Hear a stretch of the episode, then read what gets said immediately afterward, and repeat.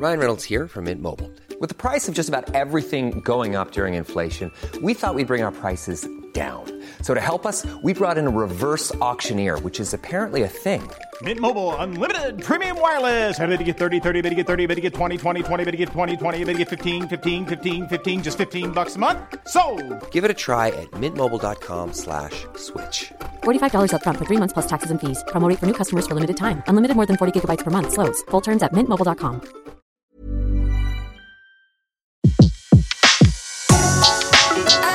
Le meilleur de séances radio est maintenant sur We Love Cinéma. Alors bonjour à tous et bienvenue cette semaine dans un fauteuil pour deux. Une autre aventure euh, à vivre cette semaine dans l'actualité, c'est Eric Serra qui va nous la faire vivre à l'occasion du cinquième festival du cinéma de la Baule et de la musique de film. Il nous fait une apnée dans ses souvenirs pour un film qui est devenu un classique, n'est-ce pas? Bah, ça a fait un tel, euh, un tel vacarme que, que ouais, c'est toujours là et moi je sais comment on parle encore partout quoi. C'est un petit peu agaçant par moment même, mais euh, mais en même temps c'est génial quoi. C'est c'est devenu presque un classique quoi. Ça a vraiment été un tournant dans votre carrière ce film, Eric? C'est plus ou moins un tournant. Le Grand Bleu, ça en a été un, un énorme parce que ça a eu un tel succès quoi. Donc évidemment euh, ça change la vie quoi. Tout simplement matériellement. C'est sûr que ça change beaucoup la vie. J'ai pu m'acheter mon premier euh, studio d'enregistrement, euh, ma, première maison, une belle voiture, euh, tout ce genre de conneries, quoi. Alors sur le Grand Bleu, c'était pas l'armée mais presque. Hein. Il fallait quand même une certaine rigueur dans le travail. Quelles étaient les méthodes? Bon, ça, c'était comme euh, quasiment à chaque film. C'est euh, En général, je commence à y penser avant, dès la lecture du scénario, voire dès, le, dès que Luc me raconte l'histoire, ce qui est souvent avant le l'écriture du scénario. Après, j'attends que le film soit terminé pour vraiment écrire. C'est-à-dire que quand, au moment où j'écris les, les morceaux, concrètement, c'est en regardant l'image. La, seule différence qu'il y a entre les films, c'est que cette période de préparation, si tu veux, cette, euh, le, le laps de temps entre le jour où Luc me raconte l'histoire et le- où le film est fini varie suivant les films. Or, pour le Grand Bleu, c'était le plus long, ça a été euh, trois ans à peu près. Et pendant trois ans, comme à l'époque, en plus, j'étais un peu moins occupé que maintenant, ces trois ans, je les ai vraiment passés, enfin comme aussi bien comme, comme Luc que, Jean Reno d'ailleurs. hein. On les a vraiment passés, allez, on les a consacrés au Grand Bleu, quoi. C'est-à-dire que tout ce qu'on faisait, moi je me souviens que pendant ces trois ans, j'écrivais pas vraiment, mais tout ce que je, tout ce que je ressentais comme émotion forte, ou euh, tout ce que je tout ce que je voyais, tout ce que j'entendais, tout, euh, si j'avais une idée musicale. euh, abstraite mais un truc que j'avais envie d'essayer et que qui à mon avis pouvait être beau.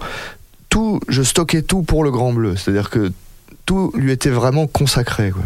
Et ça c'était très particulier à ce film. J'ai jamais refait ça depuis c'était il y avait une espèce de dévotion totale à ce film avant même de le faire. C'est-à-dire euh, on a vraiment consacré trois ans de notre vie à ce film. On est partis ensemble euh, sur un bateau pendant deux mois avec Jean et Luc, bah, au, début de cette période de trois ans, c'est-à-dire trois ans avant le- que le film soit fait, on est parti pendant deux mois sur un, bateau dans toute la Méditerranée. C'est-à-dire on est parti de Cannes et euh, pendant deux mois on a descendu euh, bah, la, la Corse, la Sardaigne, euh, l'Italie, la Sicile, la Grèce, les petites îles grecques. Et en fait, pendant ces deux mois, on plongeait. Alors le- le- l'emploi du temps, c'était ça. Tous les matins, euh, Luc, c'était lui qui se levait le plus tôt, parce que enfin, c'est toujours lui qui se lève le plus tôt d'ailleurs. lui il se lève vers, euh, il se levait vers 5h30, 6h, et il travaillait sur le scénario du Grand Bleu, qui n'était pas encore écrit. hein. Nous, on, con- on connaissait l'histoire parce qu'il nous l'avait raconté, mais il n'était pas encore écrit. Donc Luc écrivait l'histoire. Ensuite, euh, nous, on, je sais pas, on devait se lever vers 7-8 heures. Sur un bateau, on se lève très tôt. hein. Ensuite, on allait plonger. Donc ça nous servait en même temps de repérage pour Luc, qui repérait des fonds, etc. En même temps, bon, le fait que le bateau aussi, euh, on changeait d'endroit tous les jours, donc Luc faisait aussi des repérages extérieurs pour le film. On plongeait, donc ça nous initiait à la plongée, puis on, a- adorait ça, quoi. Ça, nous, ça, ça renforçait notre amour pour ça. Et l'après-midi, on faisait entraînement d'apnée, tous les trois. Et vraiment, euh, on le faisait aussi sérieusement les uns que les autres. Je voulais vraiment ressentir ce qu'était cette émotion de base. Parce que le, truc de tout départ, c'était Jacques Mayol, euh, le vrai Jacques Mayol, et son fameux record à 105 mètres à l'époque. Et moi, j'avais vu la vidéo de ça, qui était un documentaire, hein, c'était pas un film. euh, de fiction, c'était un vrai documentaire, un reportage sur son record. Et il y avait un commentaire off de lui qui, qui commentait les images qu'on voyait. Donc, et ça m'avait mais bouleversé moi quand j'avais vu ça. Et, du coup, je voulais ressentir cette sensation parce que c'était tellement beau comment il en, il en parlait et tout ça. Je voulais la connaître, quoi. Je voulais la vivre moi-même. En plus de ça, moi, je suis, je suis plutôt, euh, je suis plutôt sportif et, euh, j'aime bien tout ce qui est physique, quoi. Je suis pas, j'aime pas du tout rester dans mon fauteuil, quoi. Donc j'adorais ça pour plein de raisons, quoi. Et, euh, et, donc on s'entraînait vraiment. Jean Reno pour des, raisons plus évidentes, c'est-à-dire que lui c'était parce qu'il devait le faire dans le film, donc euh, il fallait qu'il sache euh, descendre un minimum. Et, au début, ce qui était génial, ce qui était drôle, c'est qu'on se faisait vraiment la compétition entre nous, quoi, entre nous trois. donc on se motivait comme ça. Et ça marchait bien. Hein. Je me souviens au début il y a eu une période, après un peu d'entraînement et tout ça, je tenais 2 minutes 30 sous l'eau. Alors que je, fumais, je buvais, enfin, j'étais pas spécialement préparé à ça, quoi. Et euh, mais donc on s'était vraiment bien entraîné, quoi. Celui qui gagnait, c'était évidemment Luc, parce que lui n'a jamais fumé, jamais bu une goutte d'alcool de sa vie.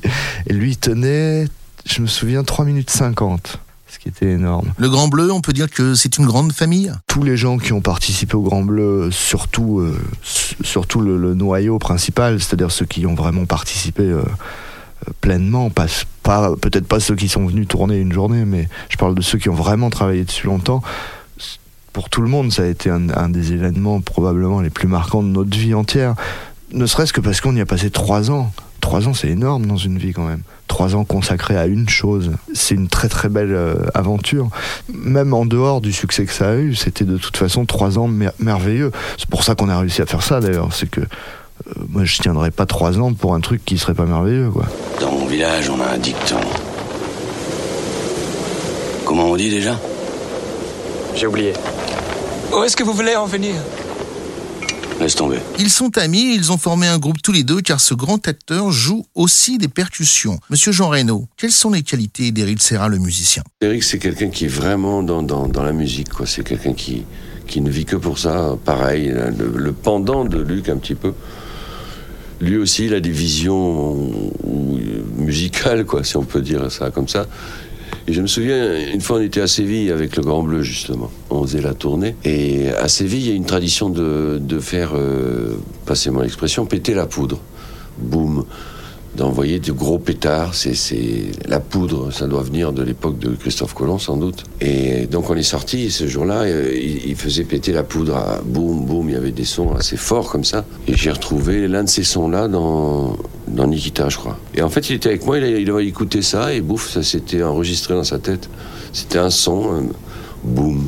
Et, et, voilà, c'est dans Nikita, j'ai dit, t'as, t'as pris ça là-bas Il me dit, ouais, j'ai trouvé ça bien. Puis c'est un, gars euh, à table, par exemple, si on entend un son euh, de couvert particulier ou de verre ou, une porte qui tourne, qui a un bing, qui fait un truc bizarre, il, va te dire tiens, t'entends ça. Et, très souvent, il entend les tonalités des choses qui, qui changent bien avant les autres, quoi. Et il nomme, il dit tiens, c'est un, un, la dièse ou des trucs comme ça, quoi. C'est vraiment des gens qui vivent dans, dans leur passion, quoi, toute la journée. Mais c'est plus fort qu'eux, hein, c'est comme ça, quoi. C'est livré avec. Alors évidemment, on ne peut pas parler des qualités d'Éric Serra sans parler évidemment aussi des qualités de Luc Besson. Bah, il a une vision, euh, j'allais dire, très large, quoi. Il a, il a beaucoup de beaucoup d'aventures dans la tête, beaucoup de. Il n'a peur de, d'aucune image, si tu veux. C'est pas quelqu'un qui, qui va se fermer. Il, va, il s'ouvre à chaque fois, qui, qui peut. Ces films sont de très grandes aventures, que j'allais dire.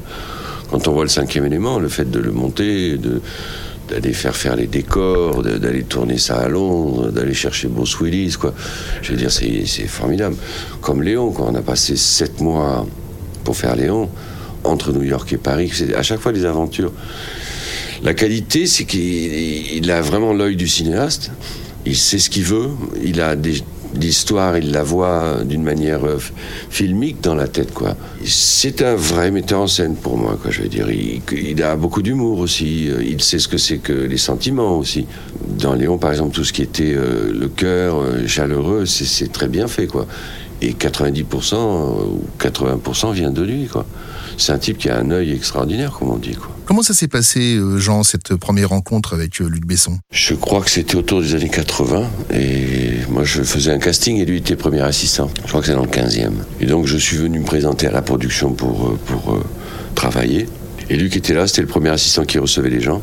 Donc j'ai passé la porte. Ça, je m'en souviens, c'était un tout petit bureau, euh, assez petit. Il était derrière le bureau, quoi. Puis moi, je suis arrivé avec ma photo, et puis voilà, quoi.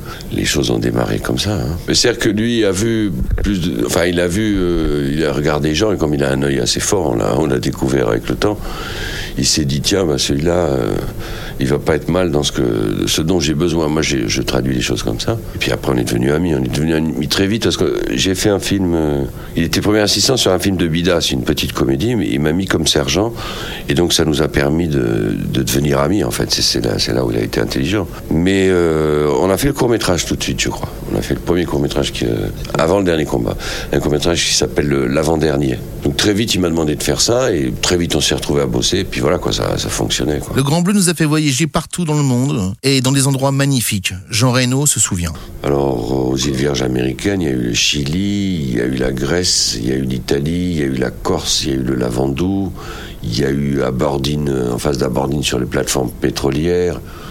Ça a été euh, monstrueux, quoi. On n'a pas arrêté de voyager. Euh, un des endroits les plus formidables, ça a été la Grèce, quoi, cette petite île d'Amorgos, là. Parce que là, il n'y avait pas de route. C'était un petit village de. Quoi Il devait y avoir 40 maisons. Un petit port. Ça, c'était idéal, quoi. Et là, on a fait pas mal de belles plongées là-dedans. C'était le moment de la compétition avec tout. Il y avait des Japonais, tout ça. C'est le début du film aussi, lorsque il s'approche. La murène, le monastère collé contre la montagne, ça, c'est un truc incroyable, avec des pièces qui font 2 mètres de large, quoi. Ça, c'était un endroit. L'ambiance était un petit peu un cirque parce qu'il y avait beaucoup de monde. hein. Il y avait la partie plong- plongée. Il y avait la sécurité, il y avait des nageurs de combat, il y avait des toubibs, il y avait pas mal de bateaux. Quoi. Pour nous, c'était incroyable parce qu'on était, on était jeunes. Donc, euh, waouh! Il y avait le côté exotique parce qu'on mangeait pas pareil. Ici, c'était la feta en Grèce, là-bas, c'était les pâtes. Et bon. Et euh, voilà, et puis la mer, qu'on était tout le temps euh, en maillot. Donc c'est vraiment. On n'en a pas assez profité. En tout cas, pour ma part, j'en ai pas assez profité parce que il fallait le faire et le film était lourd pour, pour des gens qui, qui avaient notre expérience. Donc quelque part, on n'a pas assez profité des pays qu'on a traversés, c'est vrai. New York aussi, la séquence de New York avec le taxi. J'étais là-bas et donc c'est les premiers moments où je partais aux États-Unis. quoi. Si c'est- si c'était à refaire aujourd'hui, je me, je crois que je m'amuserais plus et je goûterais plus, euh, plus les choses. Jean, quand vous avez lu le scénario du film, vous avez tout de suite pensé que ça allait être un gros succès? J'ai senti, euh, très honnêtement, j'étais parti à Miami avec lui parce qu'on avait fait une pub ensemble là-bas. Il y avait vraiment du, du souffle, il y avait de la de l'air, enfin, c'est- idiot de dire ça, puisque c'est justement des plongeurs en apnée, mais enfin, il y avait du souffle dans ce scénar. Il y avait quelque chose qui se sentait. C'est facile de le dire maintenant. Mais enfin, je lui ai dit à l'époque, donc euh, je ne pensais pas que ça allait faire 10 millions d'entrées, je ne pensais pas que ça allait devenir ce que ça allait devenir. Mais il y avait quelque chose, quoi. On savait que il y avait de l'espace et qu'on allait pouvoir vivre une aventure en lisant ce, scénar. Maintenant, je me rendais pas compte. euh, les plongées, par exemple, la plongée de, Jacques Mayol au, milieu du film avec la guitare euh, sèche, qui est la plongée de Jean-Marc, qui pour moi le nœud du film, le centre du film, c'est ça, quoi. Je pensais pas que ça allait être aussi magnifique que ça, quoi. Et donc, quand on a vu ce film-là, on, est- tombé du fauteuil tellement c'était beau, quoi. C'est vrai, quoi. Je me souviens, j'étais avec Marc Duret, on a pleuré comme des madeleines quand on a vu ça. Euh, esquintés parce qu'il y a tellement, tellement, tellement de, d'amour, quoi, quelque part dans ce film. Ouais.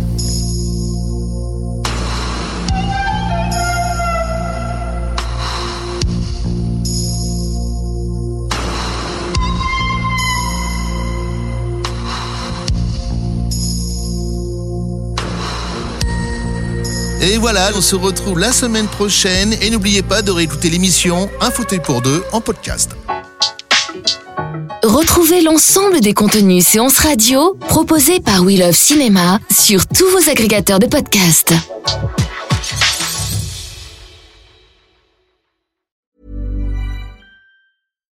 Deserves the best, and there's no better place to shop for Mother's Day than Whole Foods Market. They're your destination for unbeatable savings, from premium gifts to show-stopping flowers and irresistible desserts. Start by saving 33% with Prime on all body care and candles. Then get a 15-stem bunch of tulips for just $9.99 each with Prime. Round out Mom's menu with festive rosé, irresistible berry chantilly cake, and more special treats. Come celebrate Mother's Day at Whole Foods Market.